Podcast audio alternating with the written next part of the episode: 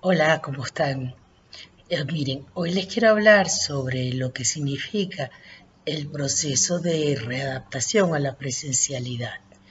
Este, la, pandemia nos tomó desprevenidos, nos generó muchísimo miedo, pues porque al principio fue sumamente crítica y aunque no ha pasado, por supuesto estamos en un momento más leve que nos ha permitido volver a la presencialidad al principio, con ese miedo, pues tocó adaptarse, adaptarse a no poder salir, adaptarse al, confinamiento, al aislamiento.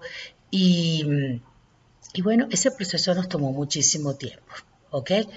Ahora estamos volviendo a las actividades presenciales y sobre todo a las clases presenciales.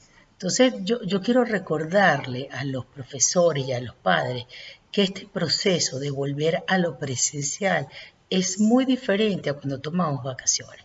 Cuando nosotros veníamos antes y tomábamos vacaciones, pasábamos dos, tres meses, este, yo siempre le decía a los papás de los niñitos, sobre todo de primaria, bueno, pónganlo a leer y pónganlo a hacer operaciones un poquito antes de comenzar las clases, para que se acuerden, porque se olvida, ¿ok? Pero ahorita este proceso es como mucho más complejo, porque implica volverse a adaptar a la presencialidad. Lo que reportan los estudiantes es que están disfrutando muchísimo de volver a reencontrarse con sus amigos, este, algunos han hecho incluso nuevas amistades, pero, pero por supuesto hay otra parte que les cuesta, porque la pandemia les permitía apagar la cámara, les permitía distraerse conectados en las redes, eh, aislarse un poco cuando querían. Y eso no lo están pudiendo hacer. Así como cuando vino la pandemia nos costó muchísimo como profesores y como padres adaptarnos y a veces hubo una sobrecarga de trabajo, también está pasando que con la presencialidad está ocurriendo a veces una sobrecarga de trabajo. Tenemos que tener en cuenta que hay niños que aprendieron a leer y escribir de manera virtual, aprendieron algunos procesos de manera virtual y que esos procesos que están, quizás no están ni sólidos ni consolidados. Entonces, bueno, mi invitación es a que tengamos un poco de paciencia, tengamos consideración.